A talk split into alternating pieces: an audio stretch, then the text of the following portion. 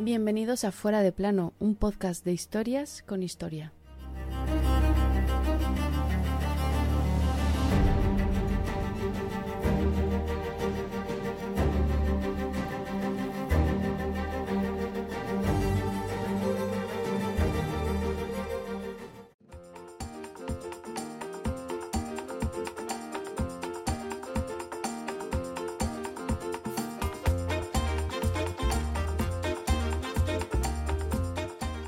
Cuando las barbas de tu vecino veas pelar, pon las tuyas a remojar. Eso debió de pensar nuestro protagonista de hoy, Pedro I el Grande, el emperador de Rusia, cuando en abril de 1698 decidió acabar con las barbas de sus súbditos. Y para los que quisieran llevarlas, les calcó un impuesto. Pero este no ha sido el único impuesto absurdo de la historia, ni mucho menos. Quédate y los descubrimos juntos. Es gratis.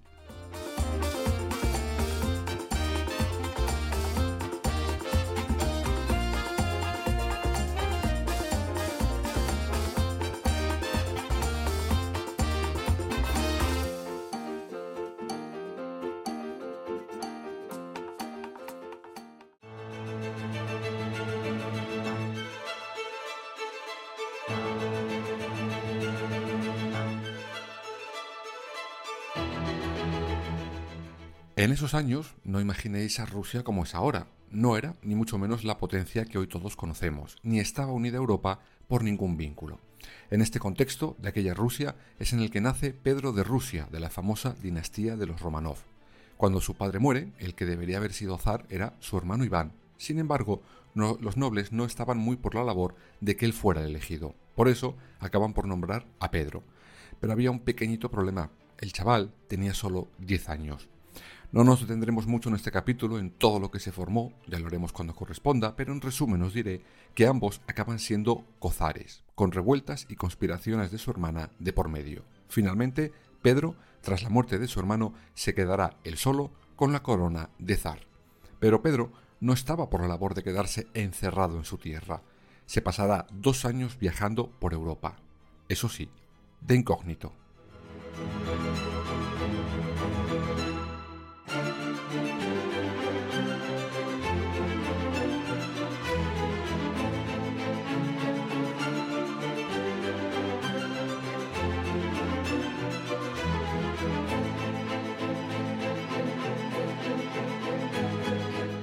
Pedro I el Grande sabía que tenía que modernizar su país, que la mayoría de los usos y costumbres estaban más que obsoletos. Por eso, en medio de una expedición oficial de 250 políticos rusos, él se escabulle de incógnito.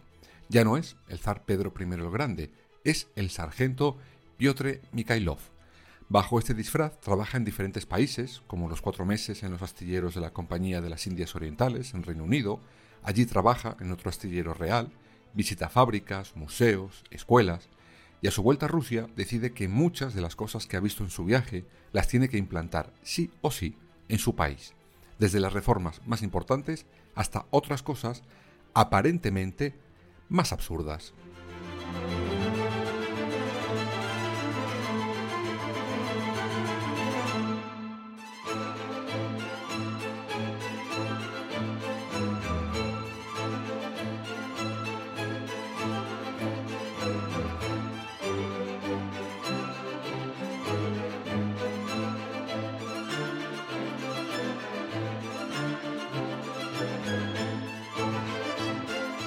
Cuando el zar regresa a Rusia emprende acciones de gran calado. Por ejemplo, cambiará por completo la administración, la propia iglesia, el ejército, la industria, modifica hasta la caligrafía y el calendario pasándose a utilizar el que tenemos hoy en día, el juliano. Y para ello necesita dinero. ¿Y qué hace un gobernante cuando necesita liquidez? Efectivamente, impuesto al canto.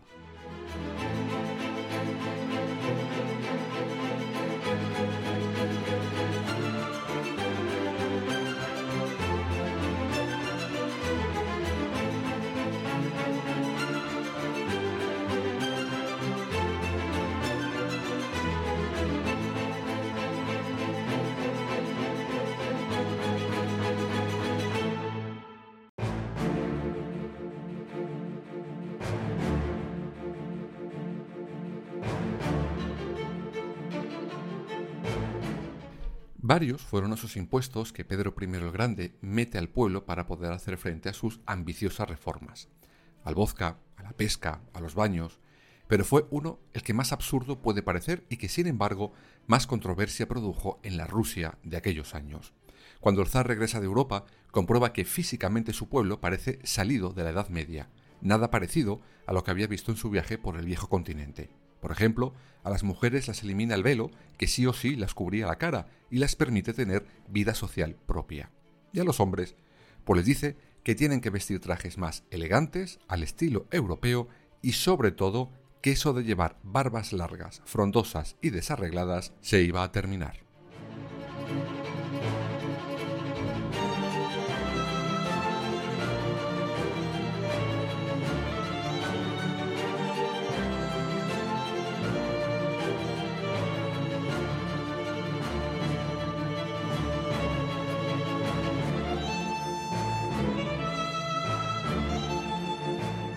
Y esta novedad, la de las barbas, se la comunica a los nobles primero.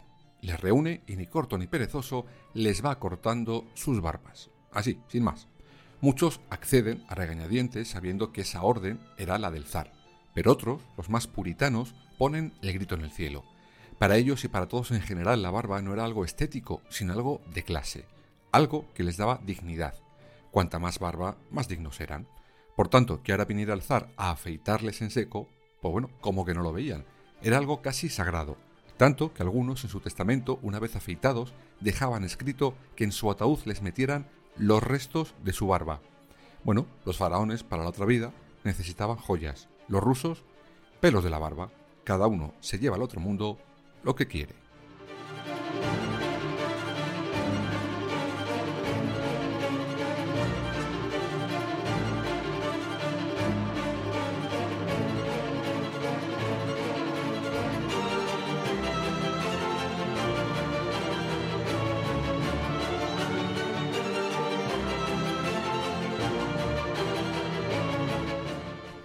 Acabo de decir, algunos nobles y no nobles se rebelaron.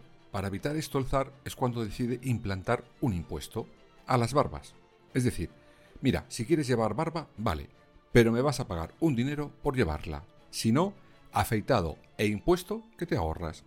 Y oye, dicho y hecho, los ricos tendrían que pagar 100 rublos al año. Hoy serían casi 3.000 euros. Los nobles y soldados 60. Y los ciudadanos normales 30 los campesinos y las clases más humildes un copec, vamos, casi unos céntimos. Cuando pagabas el impuesto te entregaban una moneda, para los ricos de oro, para el resto de cobre. En una de sus caras se podía leer has pagado el impuesto, en la otra la barba es una carga superflua.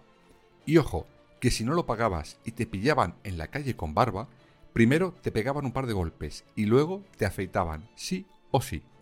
Este impuesto estuvo en vigor hasta 1772. Eso sí, el tema de las barbas no era nuevo ni será la última vez que lo veamos.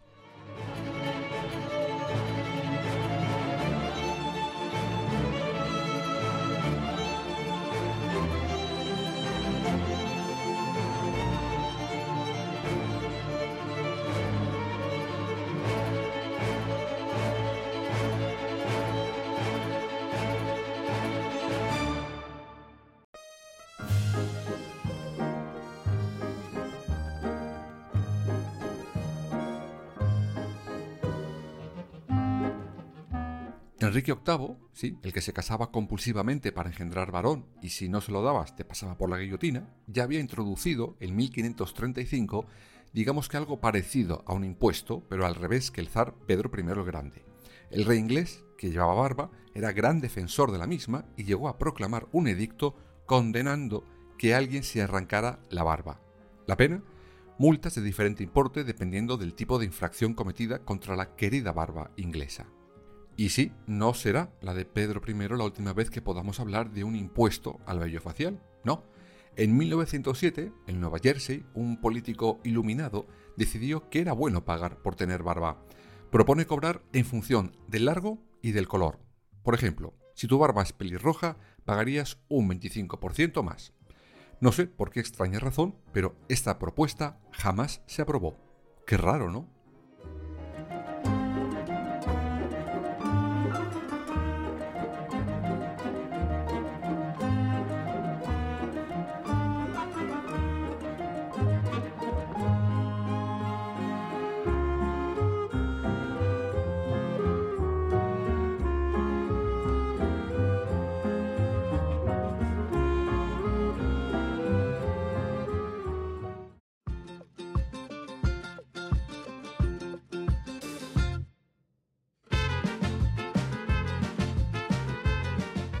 Pero como os hemos dicho al principio, este no es ni mucho menos el impuesto más absurdo que ha habido en la historia. Vamos con otros casos. Por ejemplo, en tiempos del emperador Vespasiano se decide cobrar un impuesto por la orina. Sí, tal cual lo estáis oyendo. Con la orina se fabricaba, por ejemplo, la pasta dental de la época, o blanqueador para las lavanderías, o material para los encurtidores.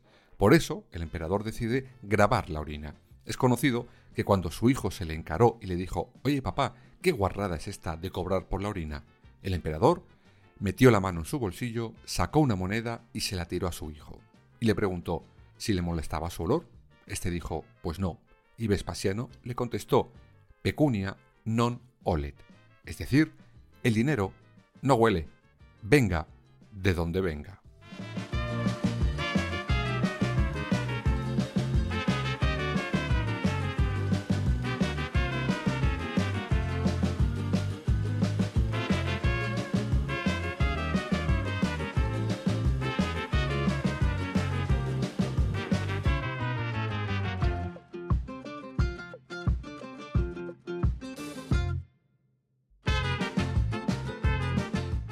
Seguimos con los romanos. Estamos ahora en época de Augusto. Cuando toma las riendas de la República, quiere defender y promover a la familia, por lo que se inventa que los solteros deberán de pagar un impuesto extra, tal cual, impuesto que una vez casado dejarías de pagar. Este era anual y era el 1% de la riqueza que declararas tener.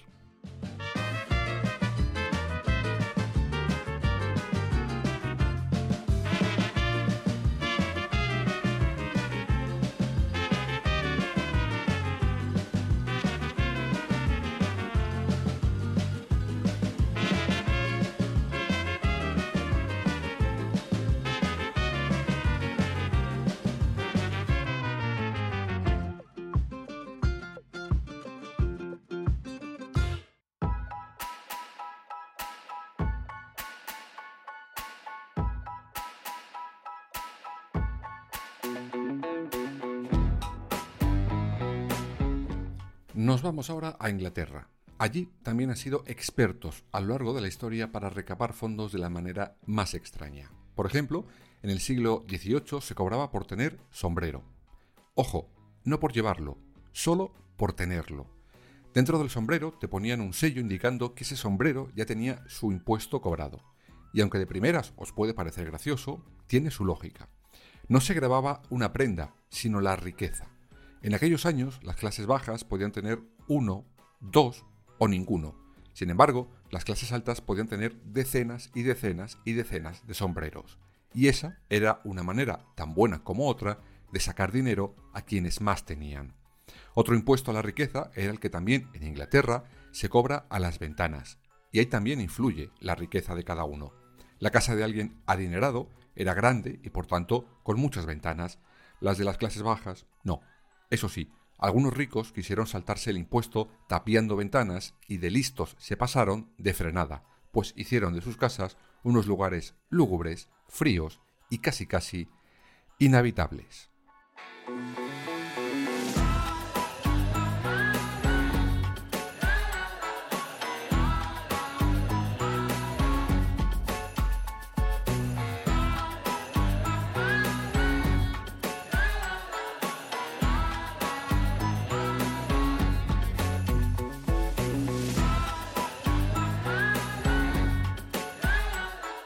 Seguimos en Inglaterra. Allí desde el siglo XVII hasta el siglo pasado, las fábricas de naipes, de cartas, tenían que pagar un impuesto por cada baraja fabricada. Para acreditar el pago se ponía un sello en una de las cartas. Pasado el tiempo se decidió que esa carta fuera la primera de la baraja inglesa, el as de picas. Después ese impuesto se extiende al comprador de barajas. Y una vez más, fábricas y usuarios quisieron pasarse de listos para evitar el impuesto y empezaron a falsificar ases de picas como locos. El Estado se enteró y dictó que hacer eso era un delito capital, condenado con la muerte. Y para evitar la picaresca, el Estado dictaminó que las fábricas harían todas las cartas excepto las de picas.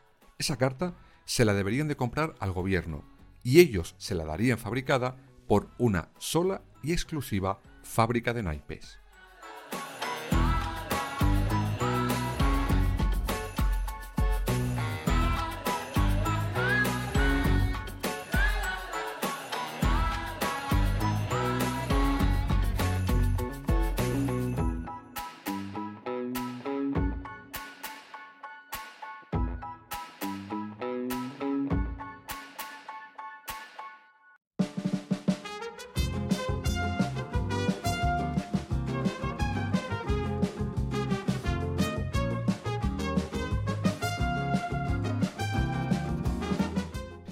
Nos vamos a remontar ahora hasta el antiguo Egipto. Allí los faraones no daban puntadas sin hilo y cargaron de impuestos el aceite. Sí, sí, el aceite de cocinar. El faraón tenía el monopolio del oro líquido y sus cobradores de impuestos vigilaban al pueblo para que solo compraran y usaran el aceite del faraón. Pero no solo eso, sino que estaba condenado reutilizar el aceite. Los escribas vigilaban también que los ciudadanos cocinaran con aceite fresco, y si no, rasca, castigo e impuesto extra.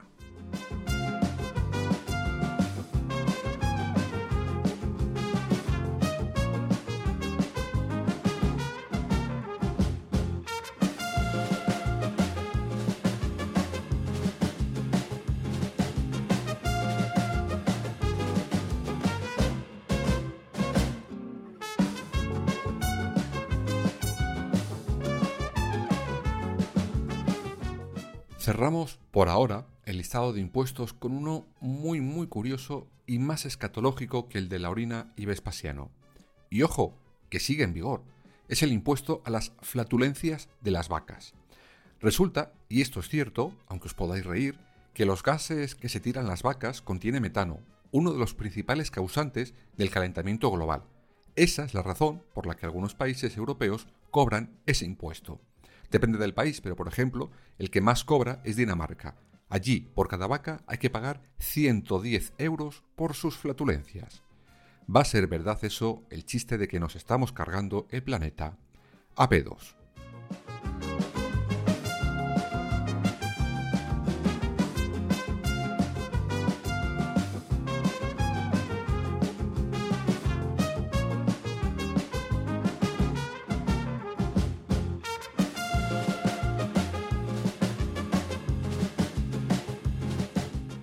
Hemos visto hoy las más variopintas formas que han tenido algunos de recaudar dinero mediante impuestos aparentemente absurdos. Muchos ya no están, pero otros, como hemos visto, sí. Por ejemplo, en Estados Unidos hay estados que te cobran un impuesto por las calabazas de Halloween. Sin embargo, si te la comes, no hay impuesto que pagar. O en Nuevo México, donde los mayores de 100 años no pagan impuestos, pero solo si no son dependientes de alguien. O por último, el que rige en Inglaterra por cada televisor, con el que se sufraga la cadena pública BBC.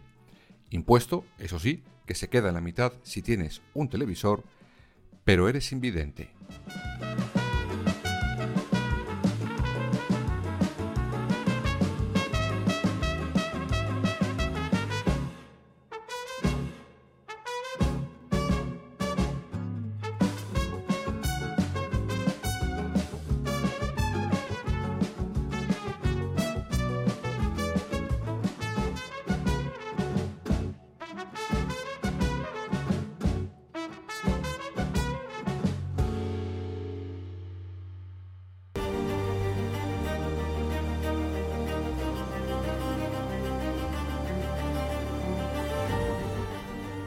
Fuera de plano. Suscríbete en las principales plataformas y síguenos en nuestras redes sociales, Instagram, Twitter y Facebook. Fuera barra baja de plano.